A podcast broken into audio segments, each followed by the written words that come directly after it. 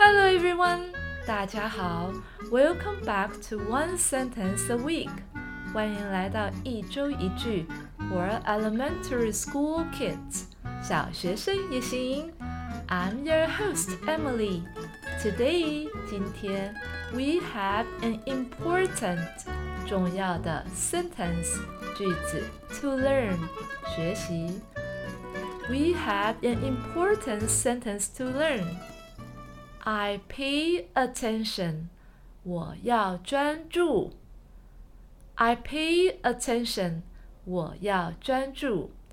I 我 pay 付出 attention 注意力。I pay attention. I pay attention. 我要专注 is a sentence 一个句子 that reminds us 提醒我们 to focus 要专注 and listen 聆听 carefully 仔细地。I pay attention is a sentence that reminds us to focus and listen carefully. Whether 不管是 it's in class 在课堂上，or at home 或者是在家里，paying attention 专注 is key to learning 是学习的关键。whether it's in class or at home, paying attention is key to learning. Imagine, 想象一下, you are in class, 你在课堂上, and your teacher, 你的老师, is explaining, 在解释 something new, 新的知识. To understand it well, 为了更好了解，you say to yourself，你对自己说，I pay attention，我要专注。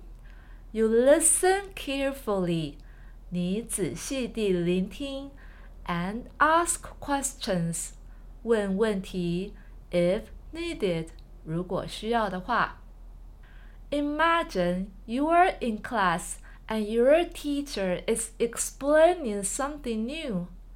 To understand it well, you say to yourself, I pay attention. You listen carefully and ask questions if needed.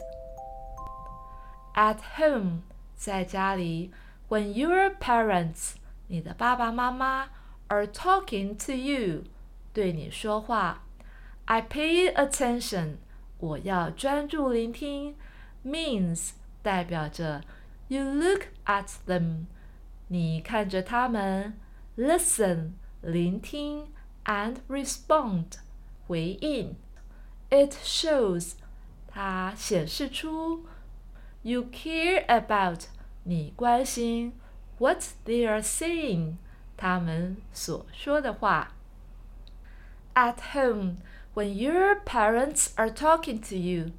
I pay attention means you look at them, listen, and respond.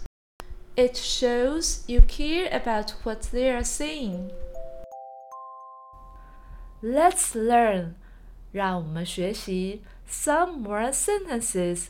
一些更多的句子，starting with 以什么开始？I pay attention 以“我要专注”来开头的句子。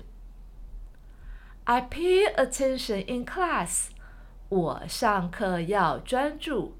I pay attention in class.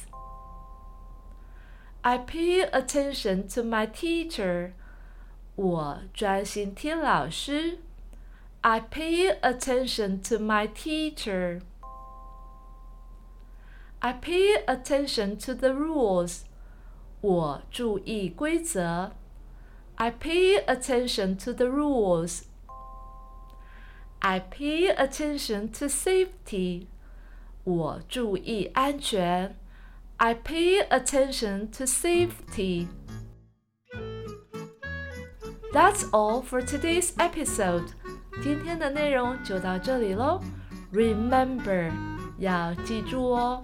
When someone is speaking to you，当有人对你说话的时候，say to yourself，要对自己说，I pay attention，我要专注。